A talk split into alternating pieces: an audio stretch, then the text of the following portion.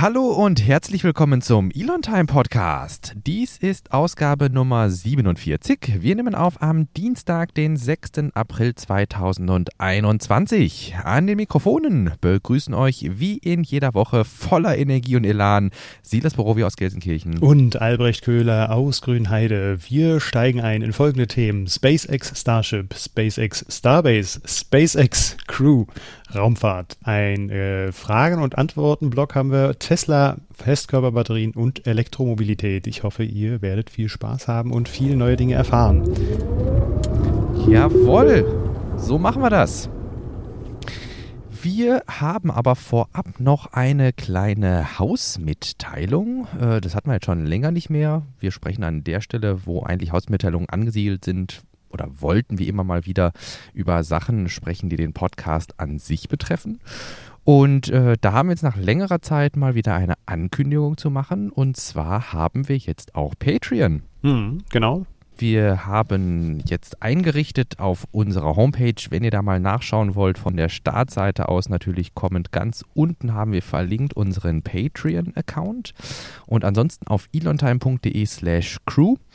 Äh, wir arbeiten ja auch zwischen den Episoden immer daran, die nächste Episode immer ein bisschen besser zu machen als die vorherige. Und äh, wir haben uns gewisse Ziele gesteckt. Viele davon können wir einfach durch einen Zuwachs von Erfahrung erreichen.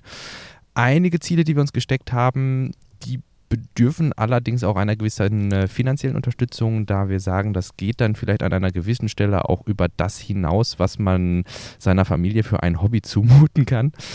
Und ähm, Insofern sind wir auf der Suche nach eurer Unterstützung. Wir haben uns ein paar Ziele gesteckt, die ihr auch ganz transparent auf der Crew-Seite elontime.de slash crew oder auf der Patreon-Seite nachschauen könnt. Und weiß nicht, zum Beispiel haben wir uns da das Ziel gesteckt, wenn wir einen, äh, wenn wir insgesamt 30 Euro im Monat zusammengekratzt bekommen an Unterstützung mit euch, dann würden wir beispielsweise auch gerne das größere Podigy-Abo abonnieren, äh, wo wir dann zwei Stunden zusätzlich im Monat veröffentlichen können. Und dann hatten wir ja damals, das ist schon eine ganze Weile her, dass wir das letzte Mal darüber gesprochen hatten, ähm, würden wir gerne so einen kleinen Newsflash, also so 10 bis 15 Minuten in der Woche zusätzlich veröffentlichen, wo wir einfach quasi das einmal ein bisschen ausgestalten, was ähm, Albrecht du ja immer dann vor der Episode hier jetzt machst dass wir dann noch so zwei, drei Seiten, äh, ach, zwei, drei Seiten, zwei, drei Worte äh, zu der Schlagzeile dann irgendwie verlieren, die hinter diesen Überschriften steckt. Und dann ist man ja im Grunde schon mal 10, 15 Minuten. Ja, genau. Aber wenn ihr da ja ein Interesse habt, diesen Podcast auch ein Stück weit zu eurem Podcast zu machen, dann schaut gerne mal auf edontime.de slash crew vorbei und äh, ja, wir würden uns riesig freuen, euch als UnterstützerInnen und möglicherweise sogar als Fact-Checker oder sowas auf unserem Discord-Server begrüßen zu können. Steigen wir von hier aus munter ein? Ja, auf jeden Fall. Wunderbar. Gleich das erste Thema, was ich schon angesprochen habe, gerade SpaceX Starship. Ähm, uns allen steckt da so ein bisschen äh, das, äh, die Explosion von SNL noch in den Gliedern dem einen oder anderen. Und äh, ja, so langsam tropfen immer mal wieder die äh, Fakten durch, was denn eigentlich das Problem war. Und ja, Elon selbst, wie so oft, äh, teilt mit, was denn das Problem gewesen sein könnte. Das kannst du, glaube ich, am ehesten, am besten erklären. Ich habe mir das, den Tweet jetzt mal durchgelesen tatsächlich. Ja, genau. Also Elon hat uns äh, so, so ein Informationshäppchen angeboten. Irgendwie, es gibt kein Video und auch noch keine genauere Analyse seitens der Community davon. Aber so wie es ausschaut, hat es wohl ein relativ kleines Methanleck äh, am Starship gegeben, was dann zu einem Feuer am zweiten der drei Triebwerke gef äh, geführt hat. Und gleichzeitig hat dieses Feuer dann, äh, ja, wir hätten, ja, ich glaube, wir haben tatsächlich äh, schon mal darüber gesprochen, in der letzten Woche die Avionik gegrillt. Ähm, wir, wir, hatten irgendwie die Übersetzung von Avionics gesucht. Ich weiß nicht mehr, ob das in diesem Zusammenhang mhm. war. Ja, doch, doch, stimmt. Ich meine auch. Und äh, ja, bei dem ähm, wieder Anlaufen des äh, Triebwerks zu Landungszwecken, um das jetzt umständlich deutsch auszudrücken, beim Landing Burn, ähm, ja, als die Turbopumpe dann angesprungen ist, äh, wurde aus dem kleinen Feuerchen an ähm, ja, Triebwerk 2 dann eine ausgewachsene Explosion und äh, das hat dazu geführt, dass das Starship, der Starship-Prototyp, so wie Scott Manley das analysiert hat, wohl von innen heraus gesprengt wurde. Und äh, entsprechend wurden die Fetzen kilometerweit dann auch äh, ja, an der Unfallstelle verteilt. Was ja auch dazu geführt hat, ich weiß gar nicht, ob du das mitbekommen hast, das äh, gehörte jetzt gar nicht zur Pre-Show dazu, äh, dann einige Naturschützer so auf den Plan gerufen ja. hat, die sich darüber äh, beschwert haben, dass das so ja eigentlich nicht geht und dass sie jetzt irgendwie die nächsten zwei Monate keine äh, ja, Begehung machen können von ja. dem Gelände, um dann ihre Forschungsarbeiten da irgendwie weiterzuführen und so. Also es war äh, doch auch äh, einiges an Kritik zu hören. Ja, ja, ja. Ähm, auf jeden habe ich auch gehört, dann ging es irgendwie um die äh, Tierarten, die da leben und so weiter und so fort. Mhm. Ne? Ja, auch, genau. Ähm, ja, habe ich gelesen. Müsste ich vielleicht auch nochmal. Ich, ich habe jetzt gerade mal kurz Naturschutz Boca Chica gesucht, aber ich finde gerade auf Anhieb nichts. Ähm, insofern, das wäre ein Link, den wir aber auf jeden Fall nochmal mit in die Shownotes reinnehmen könnten. Mhm. Was mir aber, als ich den überflogen hatte, in den Sinn gekommen war, ähm, sind die ganzen Verdienste, gut, das ist jetzt nichts SpaceX-Initiiertes, aber äh, die Community, die macht sich ja massiv da um den Naturschutz in äh, Boca Chica bemüht und es gab auch immer wieder mal, wenn ähm, die Beobachter äh, der ganzen Starship-Starts gemeinschaftlich auf den Start gewartet haben und der um Tag um Tag und Tag verschoben wurde, äh, mhm. gab es auch teilweise schon so Aktionen, dann haben die sich alle Müllsäcke geschnappt und haben quasi äh, Boca Chica Beach Cleanup und sowas gemacht. Okay. Ja. Ne? Also einfach so spontane Aktionen, um sich die Zeit zu vertreiben. Gut, das ist jetzt nichts irgendwie, äh, was mit Sicherheit mit SpaceX zu tun hat in dem Sinne, aber ähm, ich ähm, denke, das ist nicht nur alles böse. Die, Men die Menschen sind, glaube ich, nicht genuin böse, die da äh, durch die Gegend laufen und ähm, ja. da arbeiten. Ja. Ja, ja, ja, stimmt. Ich wollte das nur noch mal kurz erwähnt haben. Ja. Das äh, kam, kam bei den äh, Tesla-Kritikern jetzt auch irgendwie auf. Das ist immer irgendwie ein gefundenes Fressen für diejenigen. Ja. Äh, und ähm, dann gab es irgendwie auch gleich Parallelen zu dem, was hier in Berlin passiert, äh, dass da auch überhaupt nicht auf Naturschutz geachtet mhm. wird und so. Das mhm. ist immer ein bisschen obskur, sage ich mal, und weit hergeholt, finde ich immer. Aber da haben die Kritiker ja auch ihren eigenen Standpunkt und äh, gut. Ist immer schwer, das auch zu argumentieren. Ja. Generalisierung ist halt immer schwierig, ne? Also wenn man daran, daraus jetzt dann im Grunde strickt, äh, Elon Musk, der Natursünder oder sowas, ähm, das ist dann natürlich irgendwie wenig, ähm, eine schlechte Diskussionsgrundlage, vielleicht kann man es äh, so sagen. Hm. Ansonsten, wir haben noch ein Bild von einem RVAC auf einem Teststand. Der einen oder andere oder die eine oder andere von euch kennt vielleicht den kurz die, die Abkürzung MVAC. Und zwar ist ja MVAC kurz für Merlin Vacuum Optimized Engine. Und ähm, Triebwerke gibt es ja in der Regel in zwei verschiedenen Geschmacksrichtungen. Es gibt einmal die Triebwerke, die bei uns bei einem Bar atmosphärischem Druck am optimalsten funktionieren und dann gibt es Triebwerke, die eben im Vakuum des Alls am optimalsten funktionieren. Einmal Vakuum optimiert und einmal Sea-Level, also Meeresspiegel optimiert. Und ähm, oder, ja, Meeresspiegel, ja. Meeresspiegelhöhe optimiert. und ähm, vom Raptor-Triebwerk haben wir natürlich, weil die ganzen Tests jetzt irgendwie da an Land stattfinden, bisher nur das Standard, das Sea-Level Optimized ähm, Raptor Engine gesehen. Und jetzt wurde ein Foto von einem Teststand rumgereicht auf Twitter, wo wir dann auch die riesen ähm, ja, Triebwerksglocke, dieses ähm, vakuumoptimierten Raptor-Triebwerks. Man merkt schon, so oft redet man nicht in diesen Fachtermini irgendwie, da kommt man doch mal ins Stottern. Aber ein RVAC wurde jetzt äh, auf, der, auf dem Teststand in McGregor gesichtet und ich bin echt gespannt auf die ersten ähm, Vergleiche, wo man dann ein Foto hat von diesem Triebwerk, wo dann ein Mensch nebensteht, weil das Raptor-Triebwerk an sich ist schon riesig und das ist jetzt nochmal zwei Nummern obendrauf. Also ich würde ja. fast sagen, dass es doppelt so hoch ist. Und ähm, das, das allein der Durchmesser ist ja. ja, schon heftig von dem. Ja. Das könnte, das könnte dreimal, ja, fast dreimal reinpassen. Ja, vom Durchmesser auf jeden Fall. Vom Durchmesser. Ja, mhm. ja. Und deshalb ist ja auch die, die Anordnung äh, der Triebwerke äh, innerhalb dieses ähm, Skirts, dieses ne? Mhm. Also diese, dieser Bereich des, des, Zylinders. Genau, dieser Bereich, wo die Triebwerke drin sitzen. Wir haben ja drei Sea-Level-Optimized ähm, Triebwerke und dann sollen da drumherum orientiert drei Vakuum-optimierte dann gruppiert werden und dann ist der Platz auch voll. Und ähm, das ist jetzt nicht so wie an der ersten Stufe die dann insgesamt, ich glaube, Pan 30, also so grob um die 30 sollten es ja immer werden. An, 32, glaube ich. Genau, an Sea-Level mhm. äh, Raptor-Triebwerken. Und da sieht man mal, wie viel mehr Platz die dann auch einnehmen, wenn auf die zweite Stufe dann im Grunde nur sechs Triebwerke passen, nämlich drei so, drei so. Also mhm. ähm, da bin ich echt mal gespannt, wenn man das dann auch in Aktion sehen kann. Auf dem Teststand weiß ich gar nicht, wie die das machen, weil eigentlich zerstört sich so ein äh, vakuumoptimiertes Triebwerk auf, ja, bei normalem Druck selbst. Ja, doch, ziemlich, genau. Äh, Flow Separation spielt da eine Rolle. Da nehme ich gerne nochmal äh, ein Video jetzt gleich mit rein, das mache ich gerade mal, äh, das erklärt, was denn das Besondere am Raptor Triebwerk ist. Und da kommen wir auch gleich nochmal kurz drauf zu sprechen. Mhm. Aber bis dahin springen wir vielleicht ein Thema weiter. Ja, SpaceX Starbase. Äh, die Sternenstadt, die ja in Boca Chica steht, entstehen soll, soll mit sauberer Energie versorgt werden. Ähm, wir hatten ja letztens mal auch schon drüber gesprochen, dass es doch ähm, einige Stellenausschreibungen gab, die mhm. äh, dann helfen sollen, diese Sternstadt entstehen zu lassen. Und das wird wohl in naher Zukunft, äh, weiterer Zukunft äh, auch äh, größer werden und ordentliche Infrastruktur muss dann dahin.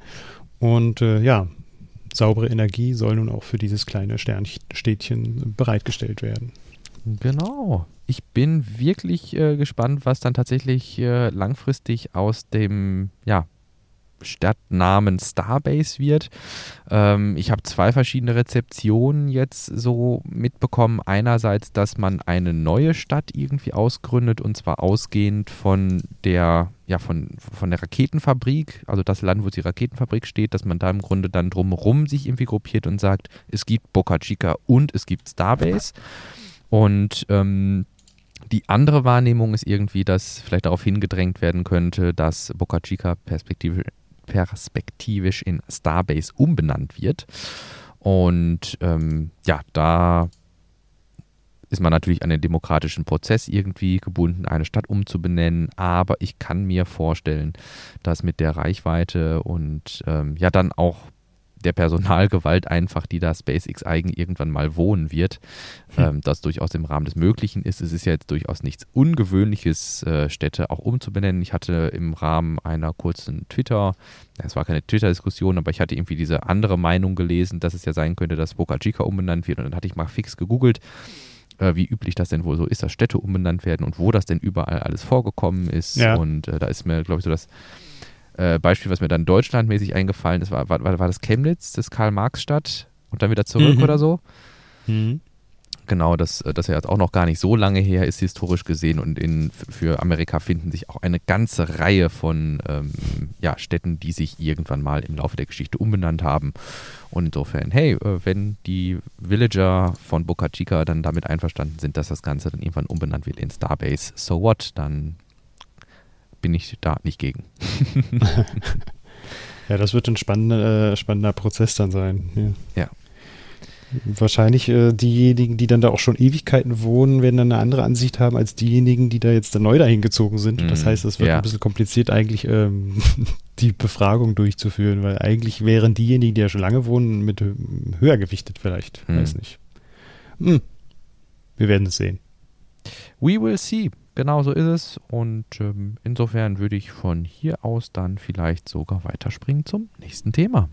SpaceX Crew, genau.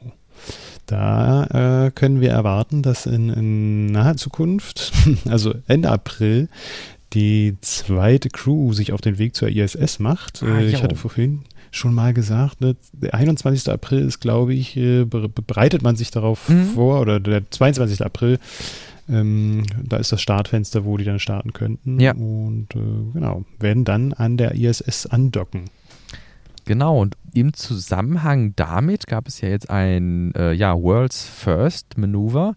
Äh, und zwar hat sich eine ja, Crew-Kapsel an der ISS umgeparkt. Ähm, das ist allerdings nicht das World's First. Ich glaube, so wie ich das mitbekommen habe, hat die Soyuz das schon insgesamt 14 Mal gemacht dass sie von einem Dockingport sich gelöst hat, dann einen Schwenk gemacht hat und an einem anderen Dockingport wieder angedockt hat. Aber die Crew Dragon hat das Ganze nun voll autonom vollzogen. Ähm, die Crewmitglieder haben trotzdem gesagt, wir wollen an Bord der Kapsel sein, um im Notfall eingreifen zu können. Insofern haben die sich ähm, in ihren kompletten ja, Vakuumschutz, also in den kompletten Schutzanzügen mit Visier und allem Pipapo, so wie sie auch beim Start in der Kapsel sitzen, in die Kapsel begeben und äh, dann im Grunde dieses Manöver betreut. Das war ein 90 Grad Schwenk vom Frontadapter auf den oder vom Front Docking Port auf den Top Docking Port und das hat den Grund, es hängt wirklich eng zusammen mit der Planung an der RSS für die Crew 2 Mission, damit nämlich die Crew 2 Mission nicht von der Seite sich der ISS nähern muss, sondern vom Standardvektor von vorne aus und insofern ist dieser Port jetzt frei für die Astronauten der Crew 2 Mission. Ich hatte dann noch nachgeguckt, ich weiß gar nicht, ob ich es jetzt hier in einem Tweet drin stehen habe. Verdammt, äh, da müsste ich jetzt springen, weiß nicht, ob ich das auf die Schnelle schaffe. Ich kann, ähm, ja, ich kann ja einmal kurz dazwischen äh, haken ja. noch. Ähm, es gibt noch ein World's First, äh, nämlich der erste äh, Franzose fliegt mit der Crew 2 Mission. Jawohl. Das ist Thomas Pesquet. Pesquet. Genau. Äh, das hatte ich äh, vorher noch gar nicht auf dem Schirm, habe ich aber gerade gesehen. Genau, und da, das, also dass Thomas Pesquet äh, fliegt, hatte ich schon länger auf dem Schirm. Ich warte nur noch so ein bisschen auf eine europäische äh, Aufbereitung dessen irgendwie. Ich habe so das mhm. Gefühl, dass das, äh, dass die medial irgendwie noch nicht so richtig ja. abgeholt wurden. Äh, bisher haben wir halt immer nur, ja, ne, Crew Dragon irgendwie verbunden mit amerikanischen Astronauten. Mhm. Und das fände ich ein bisschen schade, wenn äh, Mr. Pesquet dann da, ja, genau, wenn das mhm. hinter, ja.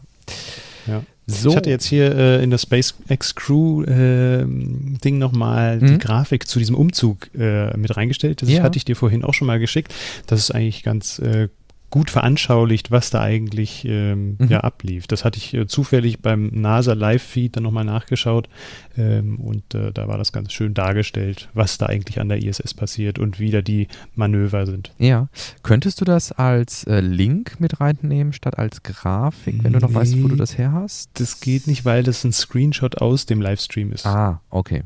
Ja gut, dann gucke ich, dass ich das vielleicht als Kapitelmarke gebastelt kriege, weil wenn wir hier Bilder ja. ins Patch schmeißen, dann werden die auf Google Drive gespeichert. Ach und so. da haben natürlich unsere Hörerinnen und Hörer leider keinen Zugriff zu, zu unserem Patch. Hm. Okay. Ja, das ist übrigens auch was, äh, Padlet. Äh, es gibt eine kostenpflichtige Variante von Padlet, äh, wo man dann mit Außenstehenden auch die Pads ganz unkompliziert teilen kann. Und äh, das wäre ja vielleicht auch etwas, was man perspektivisch dann eben mit in der, ja, in der Zusammenarbeit mit Patreons dann finanzieren könnte. Mhm. Ich habe jetzt nochmal nachgeschaut. Am 22.04. beginnt das Startfenster, wie du es gerade sagtest, für die Crew 2 Mission und die Crew 1 Mission, also die Leute, die eben mit Crew 1 jetzt an Bord der ISS gekommen sind, die sind im November auf die ISS gekommen, die sollen am 28.04. wieder den Heimweg antreten. Also die verpassen sich quasi nur knapp. Nein, die verpassen sich gar nee, nicht. Die, die, die, haben eine vier Tage Möglichkeit, sich ja. dann nochmal äh, abzu klatschen. Ja, genau. Sechs, wenn also wirklich ja. am 22. auch ankommen, aber äh, der Flug mit der Dragon ist ja immer ein bisschen länger als mit der Soyuz, weil mhm. der Ritt ein bisschen entspannter ist, entsprechend ein bisschen langsamer sich der ISS angenähert wird. Die Soyuz ist ja, das ist ja so äh, äh, Side Note irgendwie noch, die ist ja auch Rekordhalter, was äh, die Flugzeit zur ISS angeht. Ich glaube, der letzte war auch wieder um die elf Stunden oder was. Also das ging mm, das relativ schnell, ja. Hm. Ja, aber ich weiß, dass wir das ja schon mal besprochen hatten und gesagt haben, mhm. Mensch, die sind aber echt übelst fix. Ja. Das ist so eine Besonderheit des äh, Flugvektors der Soyuz. Ja. Kommen wir zum vorletzten Thema in der Raumfahrt. Und zwar haben wir da noch ein Lebenszeichen von Ingenuity. Es gibt einen Touchdown. Hm, genau. Ingenuity wurde ausgesetzt und kann sich nun, ja, äh, kann nun Energie tanken, um dann den ersten Flug auch durchzuführen. Wir hatten das ja letztes Mal schon gesagt, ab 8. April ist es soweit, das heißt äh, noch zwei Tage, dann plant man dann, äh, dass das Ding in die Luft geht, in die hm. Marsatmosphäre. Ich bin wirklich gespannt. Ich habe jetzt nochmal in dem Tweet geschaut, da ist die Rede von, dass es minus 90 Grad Außentemperatur sind, dort wo Ingenuity jetzt steht. Oder ne, bis zu minus 90 Grad. Und wenn man sich überlegt, ähm, das wird bei dir wahrscheinlich auch sich bemerkbar machen, wenn du deine Drohnen fliegst. Im Winter wird die Flugzeug wahrscheinlich, Mhm. Flugzeit, wahrscheinlich, Flugzeit, Mhm. meine Herren, wahrscheinlich auch deutlich beschnitten sein gegenüber dem Sommer. Ja, definitiv. Was ist da so bei euch, äh, wo du sagst, das sind für dich Paaren, wie viel Prozent weniger, die ihr da. Also, also es ist ja nicht mal, äh, dass die Batterie dann weniger leistet oder mehr, weniger Energie zur Verfügung stellt, sondern auch, dass die Propeller dann natürlich auch anfangen einzueisen. Das heißt, man, man Okay. sollte sie vorher auch ein bisschen bearbeiten, damit dann das Eis dort nicht hängen bleibt oder sich Eiskristalle bilden und dann ja die Propellereigenschaften auch stark verändern. Mm, Aber man kann schon sagen, dass ich beim letzten Mal, als ich bei, bei wirklich niedrigen Temperaturen geflogen bin, bestimmt ein Viertel weniger Energie Mhm. zur Verfügung hatte. Wenn nicht sogar ein bisschen mehr. Genau, und das sind so die Schwankungen, wenn man davon dann redet, die sind ja in der Regel so auf Standardtemperatur gebaut. Das sind vielleicht dann 21, 25 Grad so in der Größenordnung. Und dann haben wir es hier vielleicht mal einstellig minus. Und ja, Ingenuity hat bei minus 90 Grad, glaube ich, ganz andere Sorgen.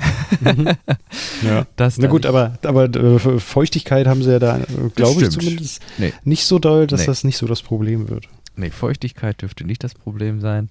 Nichtsdestotrotz, der Computer und sowas, ähm, da haben ja auch viele Raumfahrzeuge Heizungen nur, um ihre Computersysteme auf Temperatur zu halten.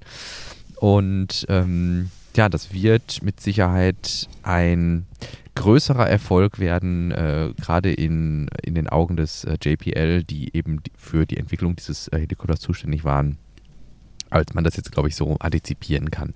Als, ähm, ja, weiß ich nicht, so, als Interessierter auch in gewisser Weise. Also ich glaube, es gibt immer wieder was, wo man dann sich denkt, oh meine Güte, das ähm, ist verdammt schwer.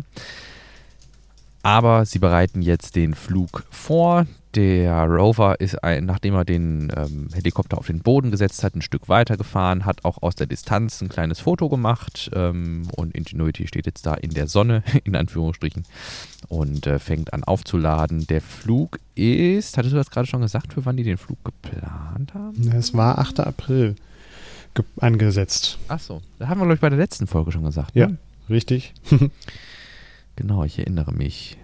Genau, und ich gucke gerade nochmal durch, aber ich würde behaupten, dass sich daran jetzt erstmal nicht so viel geändert hat. Dann können wir ja auch gleich zu der Rubrik Fragen und Antworten übergehen. Ähm, Was ist das wir haben- denn? Wir noch gar hatten, nicht. Äh, ja, was Neues. Wir haben jetzt ein paar Fragen bekommen, die wir in diesem Fragen- und Antworten-Blog beantworten wollen würden. Und wir haben uns überlegt, ähm, ob wir das dann auch für jede Episode machen. Oder naja, man muss mal, natürlich mal schauen, wie da so Fragen reinkommen. Aber wir hatten äh, geplant, das jetzt als festen Blog auch zu machen. Das ist vielleicht ganz Jo. schön. Ich finde es auch cool. Also ich wollte gerade sagen, selbst wenn wir total von Fragen überrannt werden, habe ich überhaupt keinen, habe ich keine Verträge mit, komme ich mit klar. Dann wird zur Not eine Bonusepisode eingeschoben, wo wir nu, nur QA machen. äh, Finde find ich immer sehr schön, wenn man von außerhalb, deshalb ist das ja auch mit dem, deshalb bereitet mir das mit dem Podcast nicht mit dir ja auch so eine große Freude, weil wir im Grunde Impulse von außen aufnehmen, also alles, was, äh, ne, wir sagen ja auch immer, wir nehmen quasi zum Anlass, was SpaceX und Tesla so machen und bereiten daraus so unsere Sendung auf und ähm, ich finde es total toll, wenn man dann so von außen auch ähm, Impulse bekommt, um sich mit etwas auseinanderzusetzen und Mhm. ähm, ja, gerne mehr. Ne? Das ist ja vielleicht so äh, die Botschaft dahinter. Ja. Ich lese mal die Frage vor. Jo. Äh, die Frage von Matthias, unserem Patreon. Wie ist es eigentlich zu erklären, dass es bei den Triebwerken wiederholt zu Problemen kommt? Inzwischen wurden doch einige von diesen gefertigt und getestet. Genau, damit sind wir im Grunde bei SN11, dem Starship, das ja in der Luft explodiert ist. Wir haben ja gerade kurz drüber gesprochen, äh, dass es erste Hinweise gibt, warum. Aber warum ist es denn jetzt so, dass das Triebwerk da wiederholt Probleme oder war das der Kontext? Ich gucke gerade noch mal kurz rein. Äh, genau, dass das Triebwerk hier Probleme beim Wiederstarten macht, beim Wiederanlaufen macht. Ähm, Natürlich stecken wir auch nicht da in der Entwicklung drin, aber ich würde jetzt einfach mal als ersten Anhaltspunkt nehmen, dass wir beim Raptor-Triebwerk bei den Seriennummern kleiner als 100 sind. Ich weiß noch, dass wir an Bord von SN9 oder was auch immer, da war es glaube ich Triebwerk 42, das irgendwann angefangen hat zu brennen. War doch so, ne? Äh, Wenn es so um Dinge geht, die in der Vergangenheit liegen, um, ist es schwer, dass ich mir das dann immer so im Detail merke. Das heißt, ich muss da sagen, dass ich es nicht weiß. Okay, alles kein Problem. Ähm, aber das war, wir waren so in der Größenordnung Paar 40 irgendwie. Das heißt, vielleicht haben sie seitdem noch ein paar mehr Triebwerke äh, produziert. Genau, SN8 war es. Ähm, Raptor oh. SN, genau. Ähm, vielleicht finde ich hier kurz die Variantenleistung Treibstoff, Einzelnachweise. Nein, leider nicht. Ähm, aber wir haben einfach noch nicht viele von diesen Triebwerken gebaut. Und dann muss man sich eben überlegen, dass dieses Raptor-Triebwerk mit anderen Triebwerken, wie zum Beispiel dem Merlin, was ja wunderbar zuverlässig die Falcon-Raketen in Richtung ähm, Weltall bringt, genauso viel zu tun hat wie einen, ja, wie, wie einen Ottomotor mit einem Dieselmotor. Die sind so prinzipiell schon irgendwie gleich, aber haben dann doch technisch äh, gravierende Unterschiede zueinander. Und der größte Unterschied von Merlin zu Raptor ist eben eine Maßnahme zur Effizienzsteigerung, die bisher noch kein Unternehmen geschafft hat umzusetzen. Also es gibt außer den Raptor-Triebwerken keine anderen lauffähigen Triebwerke dieses Typs. Und zwar ist es so bei Raketentriebwerken, dass man im Grunde, die, die bestehen im Grunde aus zwei Triebwerken, aus zwei Motoren. Und zwar einer einer, wie heißt sie, einer Turbopumpe und dann eben dem eigentlichen Triebwerk. Und die Turbopumpe sorgt dafür, dass der Treibstoff und der Sauerstoff mit hohem Druck in eine Kammer gebracht werden, in die Verbrennungskammer. Und dann sind die da eben mit hohem Druck durch diese Turbopumpe reingepumpt worden, werden da entzündet und dann kommen die hinten aus der Nozzle, also aus der Triebwerksglocke raus und bringen eben unser Raumschiff in Richtung Himmel. Jetzt ist es so, diese Turbopumpe wird angetrieben durch ein kleines Raketentriebwerk. und dieses Raketentriebwerk arbeitet mit einem nicht so hohen Druck. Das heißt, das braucht wiederum keine Turbopumpe, um angetrieben zu werden, sodass wir jetzt irgendwie bis in die Unendlichkeit kaskadieren, sondern es ist im Grunde so ein bisschen wie beim Flugzeug. Da ist dann auch ein kleines Triebwerk dran, das dann eben diese Turbopumpe Pumpe antreibt. Das Abgas von diesem Triebwerk, was die Turbopumpe antreibt, wird aber einfach aus nach draußen geleitet.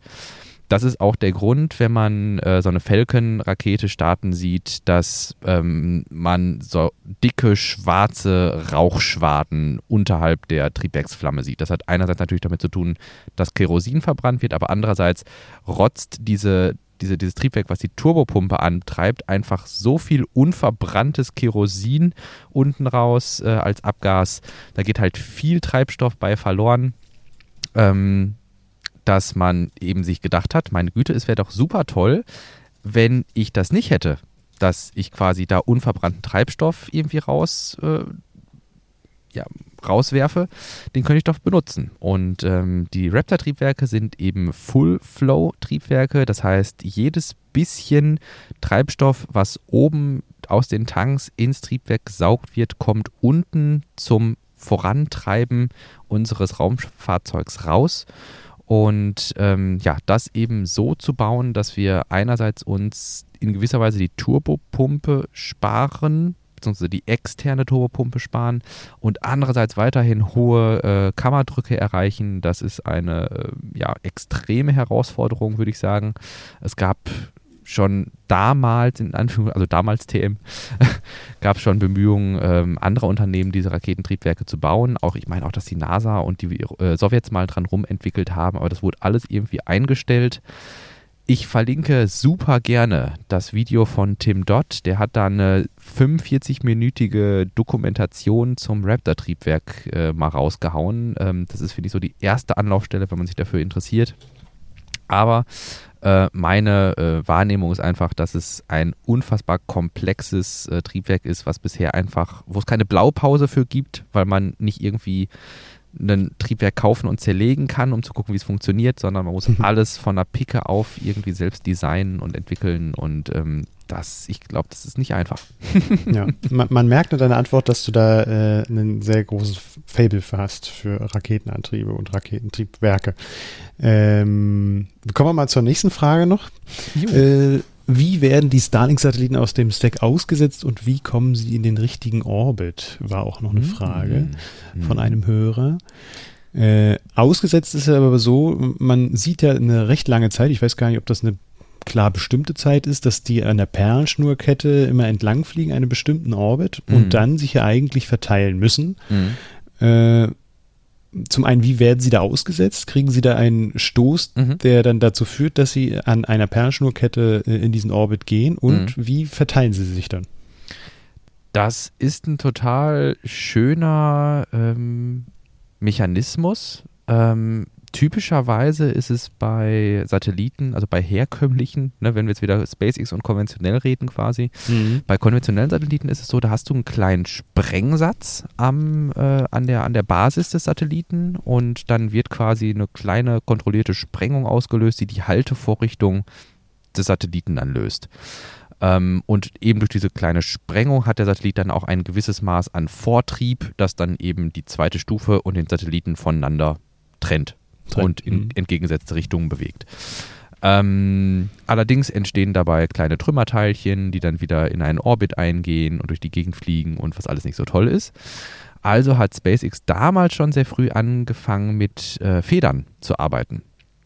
Die haben also mhm. eine, eine Haltevorrichtung, eine Halteklammer und die lösen dann einfach diese Halteklammer und durch einen kleinen, durch einen kleinen Federmechanismus stoßen sich dann zweite Stufe und Satellit voneinander ab. Und äh, bei den Starlink-Satelliten ist das im Grunde ein bisschen cooler noch. Das ist also einer der kreativsten Mechanismen, muss ich sagen, den ich mhm. damals so irgendwie lesen äh, durfte. Und zwar ist das bei den Starlink-Satelliten so, dass man nicht auf eine Feder setzt, weil man müsste ja dann, weiß ich nicht, pro Satellit jeweils eine Feder. Das wären dann irgendwie 60 Federn und dann würden sich alle 60 irgendwie voneinander abstoßen und das ist dann vielleicht unkontrolliert. Es gibt eine wesentlich elegantere Lösung. Und zwar wird die werden die äh, Starlink-Satelliten mit einer Halteklammer, die quasi von der zweiten Stufe einmal an allen Satelliten lang bis zum letzten geht und dann klammern die das so ein bisschen wie bei so einer Tupperdose. Also das ist so ein Clip-Mechanismus, dann ist quasi der letzte Satellit gesichert und damit alle anderen auch. Und dann ist es so, beim Aussetzen wird die zweite Stufe samt der gesteckten Satelliten in eine Rotation versetzt. Und mhm. zwar in eine mhm. Rotation um äh, quasi so in der Achse äh, Triebwerksglocke und vorderster Satellit. Also so kopfüber rotiert das Ganze.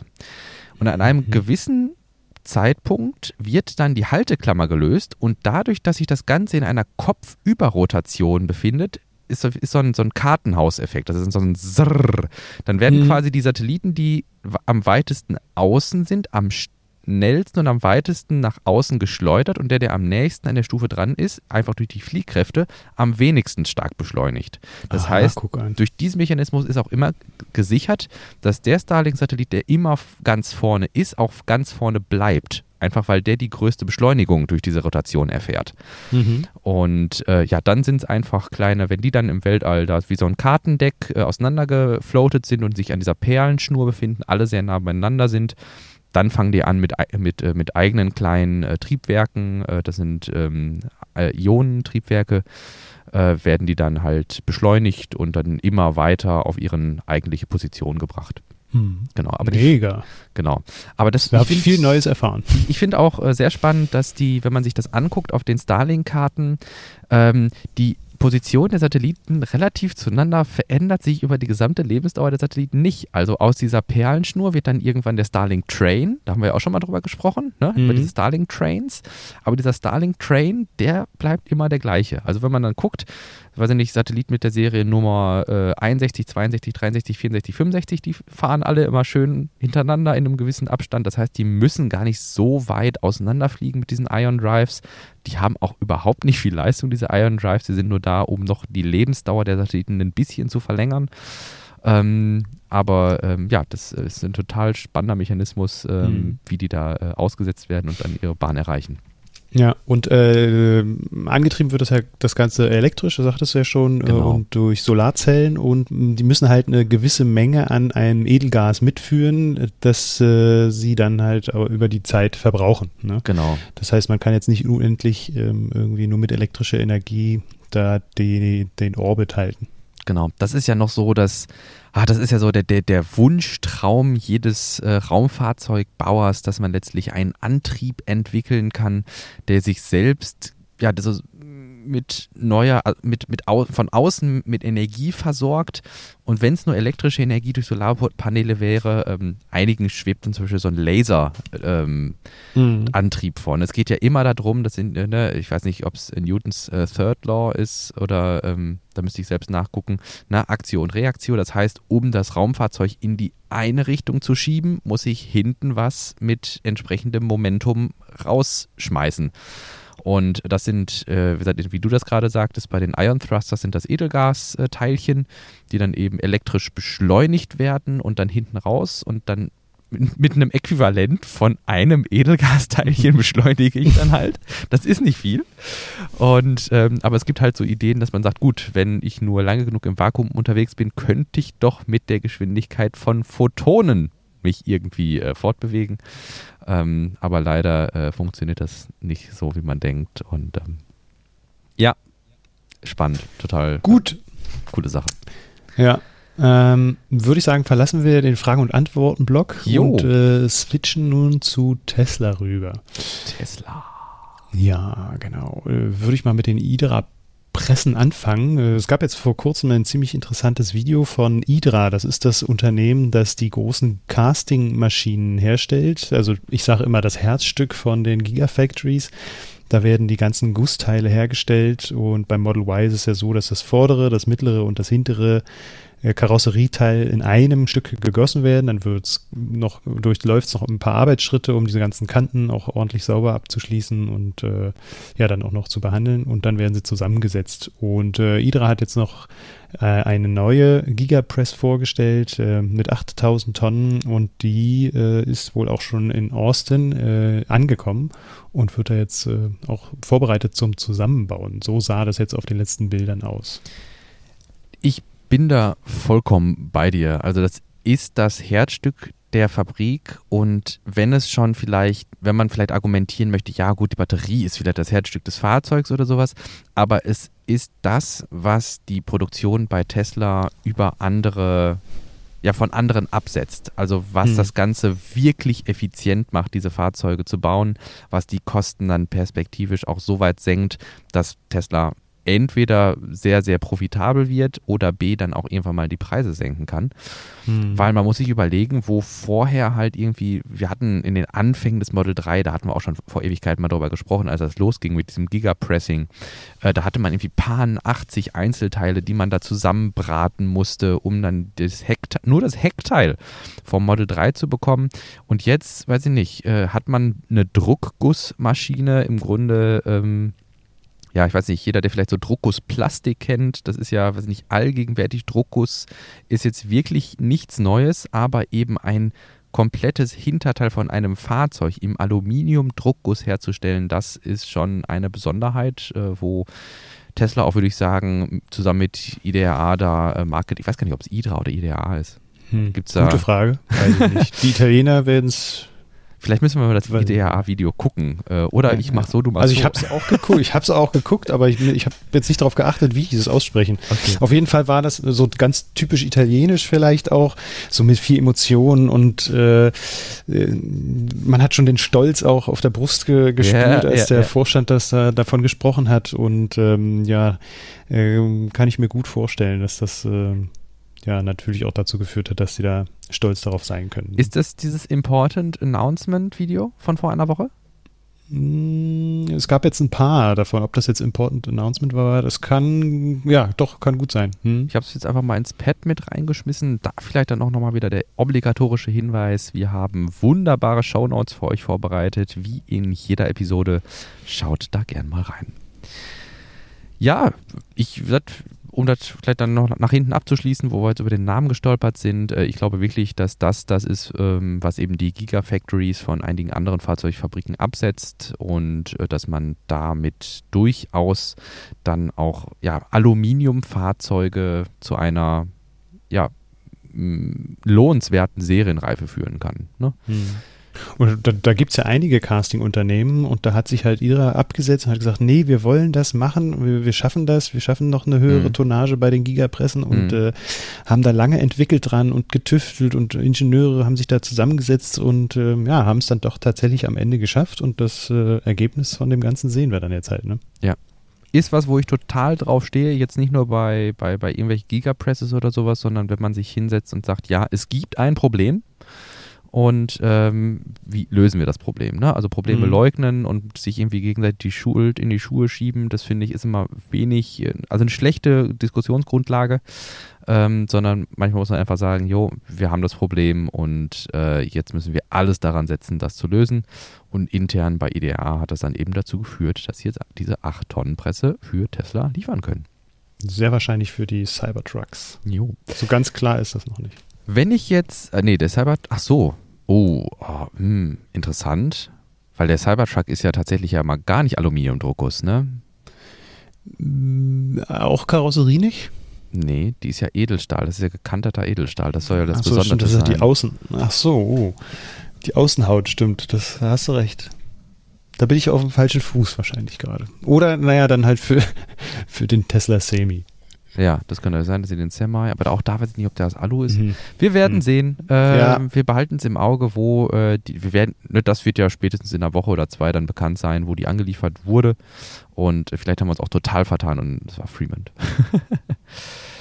Wenn ich jetzt so ein Tesla Model 3 kaufen will ähm, und gleichzeitig vielleicht noch Kaffee mitnehmen will, ähm, da gab es auch eine News. Stimmt, du, äh, du äh, deutest an, dass äh, Chibo damit eingestiegen ist äh, Jawohl. in die, in die Elektrofahrzeugvermarktung. Ja, Model 3 haben die jetzt im Angebot als Leasing und äh, was war das noch? Als Miete finde ich total spannend. Ach, als Miete? Ja, da ist, da, da ist, so, ja, da ist Versicherung und Reparaturen so. und Ach, äh, alles irgendwie mit drin. Das ist so ein Abo-Modell und da zahlt man dann 777 Euro oh. im Monat für ein Tesla Model 3 Standard Range Plus. Und ähm, die haben ja schon seit einiger Zeit den äh, Fiat 500e im Angebot, aber der Sprung von einem Fiat 500e zu einem Tesla Model 3, der ist natürlich jetzt äh, nennenswert und insofern ist das auch bei uns jetzt hier in, äh, im Pad gelandet. Ich finde es echt witzig, äh, dass man dann quasi ja, über Chibo als Mittelsmann eben bei Like to Drive, das ist der Anbieter, der dahinter steht, äh, ein Tesla Model 3 im Abo bekommen kann.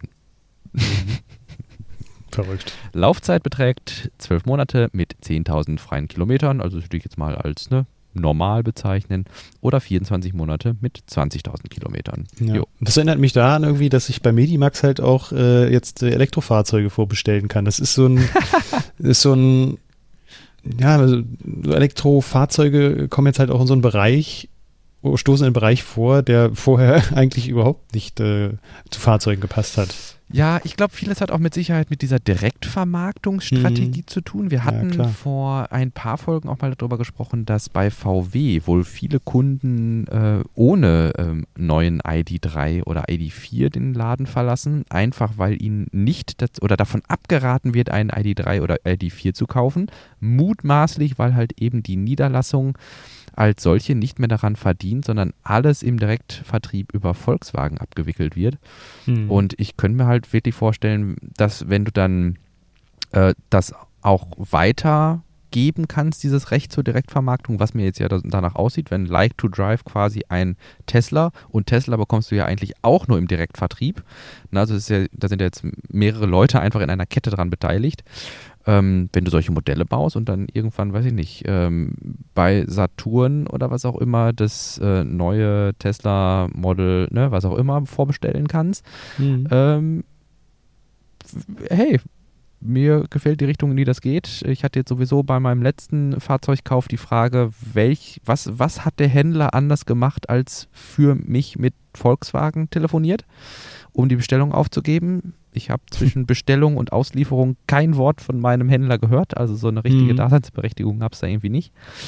Und, ja, das, das eröffnet ähm, auf jeden Fall ein ganz neues Spannungsfeld. Ne? Ja, ja. Also die müssen sich ganz schön umstellen, glaube ich. Ähm, genau. Da wird es auch einige, einige in Zukunft auch nicht mehr so geben, wie es jetzt gibt. Genau. Und wenn man dann vielleicht wieder da so dahin zurückkommt, wo man eigentlich herkommt, nämlich dieser Servicegedanke, dass man einen hm. Mehrwert bieten muss und sich nicht einfach darauf ausruhen kann, dass die Kunden zu einem kommen müssen, um ein Fahrzeug zu kaufen, ja. ähm, dann glaube ich, könnte da nochmal durchaus positiver Schwung in dieses ganze Segment reinkommen.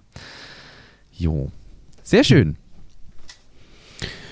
Äh, dann würde ich jetzt nochmal äh, anfügen, das habe ich vorhin auch eher zufällig gefunden. Ähm, ich weiß nicht, ob äh, einige von euch die Firma Saueressig kennen. Ist eine sehr alte deutsche Firma, die jetzt äh, eher zu so einem großen Konsortium gehört, Matthews International. Und mhm. die haben vor einigen Jahren, 2019 war es, mit dem Fraunhofer IWS zusammengearbeitet äh, und an neuen Batterietechnologien gearbeitet. Und da kam diese Trockenfertigungstechnologie äh, ja, zustande und äh, das IWF hat dann, äh, Quatsch, das Fraunhofer IWS hat dann mit äh, Saueressig zusammengearbeitet und Saueressig wird jetzt in der Nähe von Austin, Giga Austin, eine Fabrik aufbauen, wahrscheinlich als Zulieferer für mhm. die 4680er Zellen. Das ist äh, genau. äh, gerade, wird gemunkelt darüber. Es gibt so einige äh, Dokumente, die das mh, offenlegen. Da geht es dann so um die Standortwahl und was äh, Texas da jetzt äh, an Steuern vielleicht auch ermäßigen kann.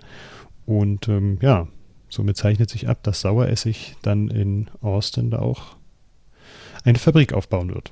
Jo. Wichtig fände ich an der Stelle dann einfach noch den technischen oder den technologischen Hinweis zu machen, dass es sich hier bei dieser Trocken-Elektrolyt-Geschichte jetzt nicht um Festkörperbestandteile handelt. Also das haben wir gleich noch ein Segment zu. Ähm, sondern dass es hier wirklich um das geht, was äh, Tesla uns während des Battery Day gezeigt hatte. Also ein, ein Elektrolyt, der ähm, wie so knetenartig, also der hat so eine kneteartige Konsistenz und kann dann eben ausgerollt werden und dann auf die Trägerfolien ähm, ja einfach nur draufgelegt werden. Ähm, bisher ist es ja so, dass diese Trägerfolien eben beschichtet werden müssen. Und ähm, ja, es ist wohl wesentlich einfacher, das Ganze wie, wie, so, wie so ein wie Knete auszurollen und dann eben auf diese Folie draufzulegen und dann zurechtzuschneiden. Und äh, das ist eben der Beitrag, den dann hier das Fraunhofer und das IWS dann da leisten wollen. Ich wäre total ähm, begeistert irgendwie, wenn dann auch ein Stück Fraunhofer äh, dann quasi exportiert wird in die, zur Giga Austin und äh, wenn es dann ein Unternehmen, ein externes Unternehmen, was bisher nämlich noch keine Akkus äh, produziert, man hat ja auch immer vielleicht so die Bedenken, dass sich da irgendwelche Monopolstellungen bei Panasonic oder sowas äh, manifestieren, wenn die jetzt für alle Welt Akkus produzieren. Ähm, sondern dass hier dann vielleicht auch nochmal ein neuer Player irgendwie dazukommt, große Mengen äh, in der Giga Austin dann zu verwursten. Hm. Ja, wobei ich das so verstand, dass die halt äh, Zulieferertechnologie dann bereitstellen. Aber so ganz klar ist das auch noch nicht, welchen, mhm. welche Rolle die dann da spielen werden. Mhm. Ich weiß nicht, ob die tatsächlich jetzt die, die Batterien herstellen Ach werden, so. fertig, ob sondern die, nur die Consulting werden einfach, machen oder sowas dann. Äh, ja, Consulting glaube ich auch nicht. Die werden schon irgendwie was Technisches produzieren, aber ob es dann ja. halt nur speziell Maschinen sind, ähm, aber Produktion von Batterien, von ganzen Batteriesets oder Mhm. Von ganzen Batteriespeichern wird es, glaube ich, nicht geben. Das also du, las ich jetzt nicht so ja. aus der Firmenexpertise heraus. Also du denkst eher so in Richtung Fertigungsanlagen für genau, diese. Genau, okay. genau, genau. Mhm. Ja gut, könnte natürlich sein, wenn äh, Tesla, wie sie auf dem Battery Day angekündigt haben, ja auch eigene für sich selbst Batteriefertiger sein möchte oder werden möchte, könnte das ja auch in diese Richtung irgendwie spielen, dass man mhm. sich dann eben beraten lässt oder eben zuliefern lässt. Ähm, ja, für mhm. eben dann Hardware, die man zum Produzieren braucht. Inwiefern da das Fraunhofer IWS da jetzt auch profitiert hat, weiß ich gar nicht. Also das muss ja irgendwie ich, ich weiß nicht, wie, äh, Tesla wird ja nicht einfach auch so mhm. drauf gekommen sein. Die werden ja da schon geschaut haben, was es da für Forschung, wie der Forschungsstand ist und was sich mhm. vielleicht am, am profitabelsten ist oder was sich ja dann auch am ehesten durchsetzen wird. Und mhm. wüsste ich gerne mal, inwiefern das Fraunhofer Institut da irgendwie profitiert davon. Aber vielleicht hören wir das irgendwann später mal. Wenn ja, also ich sag mal, beim IWS äh, ist ja jetzt hier Dr. Benjamin Schumm als Kontakt angegeben und er ist ja mhm. ähm, Gruppenleiter bei der in, in der Chemie, in der, in, bei dem Beschichtungsverfahren. Und ähm, ich kann mir einfach vorstellen, dass die eben dann beratend oder forschend äh, diese Pilotanlage in Finnland äh, mit aufgebaut haben und ähm, dann eben auf dieser Basis dann jetzt ihr Wissen auch weitergeben. So also funktioniert ja eben unsere Forschung, ne? Hm. Ähm, dann an andere Hersteller und ähm, dafür dann weitere Forschungsgelder zum Beispiel bekommen. Ne? Hm. Hattest du das gelesen in dem Artikel, dass, das, dass die ein äh, Pilotprojekt äh, Fabrik hatten ja. in Finnland? Ja, genau. Ah, ja. genau. Also die haben unter dem Namen äh, Brobit, Bro, Bro, Broadbit Batteries ähm, eine Fabrik in Finnland ah, ja. in Betrieb genommen und da ist halt dieses Trockenfilmverfahren wo dann halt mit diesen, wie ich gerade auch schon sagte, mit diesen feuchten Pasten wird es hier genannt, ja. äh, die Beschichtung unternommen wird. Ah, ja. ja. Okay. Jo, sehr schön. Von hier aus vielleicht noch ein letzter Blick nach Austin. Und zwar hatte ich noch einen mit reingeschmissen, dass Elon der Meinung ist, dass es doch jetzt bald mal einen dringenden Bedarf an Wohnraum in der größeren Austin-Area gibt. Greater Austin Area. Und ähm, ja, das äh, sehe ich genauso wie äh, das für SpaceX in Boca Chica gilt oder auch bei euch in Grünheide mit der Giga Berlin. Ich könnte mir vorstellen, dass sich die Region wirklich auf einen rasanten Strukturwandel gefasst machen müssen, wenn das Ganze da losgeht mit der Produktion und der intensivierten Arbeitskräftesuche, dass dann auch immer mehr Leute da in der Region natürlich wohnen werden, wo es vorher eher ruhig war und äh, dass man entsprechend dann natürlich auch Behausungen hm. für die Leute braucht. Hm. Infrastruktur ja. und alles Mögliche. Da hatten wir in der letzten Episode auch kurz drüber gesprochen, über das, was war es, was vorgestellt wurde? Du weißt es, bestimmt. Äh, ach so, das Entwicklungskonzept. Genau. Ja. Hm. Genau, ne, was ja dann im Grunde in genau diese Richtung spielt. Ja. Jo, mit Blick auf die Uhr würde ich sagen, kommen wir zu den letzten Themen des Tages. Ähm, vielleicht beschränken wir uns hier auf die Referenz, dass QuantumScape Festkörperakkus entwickelt und das auch schon seit einer ganzen Weile. Ähm, QuantumScape ist ein eigenständiges Unternehmen, wird aber finanziert von Volkswagen. Und Volkswagen hat sein Investment in QuantumScape daran geknüpft, dass die eben vorankommen. Das ähm, ist ja erstmal sinnvoll. und ähm, ja, VW hat jetzt eben 100 weitere Millionen US-Dollar in QuantumScape investiert, nachdem sie einen Meilenstein erreicht haben, der eben vertragliche Voraussetzung für diese weitere Zahlung war. Und so hat QuantumScape mittlerweile 200 Millionen US-Dollar bekommen. Jetzt könnte man sich natürlich fragen, wo ist jetzt der Unterschied zwischen dieser Knetentechnologie, über die wir gerade im Rahmen äh, des Fraunhofer IWS gesprochen haben, und Festkörperakkus? Und der Unterschied ist einfach, dass hier nichts mehr mit einer feuchten Paste passiert, sondern dass alles wirklich als festes Werkstück hergestellt werden kann und dann im Grunde nur noch zusammengelötet, geschraubt, gebraten, was auch immer wird. Und äh, da dann am Ende eine Batterie bei herunterfällt der Riesenvorteil soll eben sein, dass diese Schichten zwischen den einzelnen Zellen, die jetzt immer mit so dünnen Folien voneinander getrennt sind, nicht mehr so gefährdet gegenüber Unfällen und äh, Beschädigungen sind.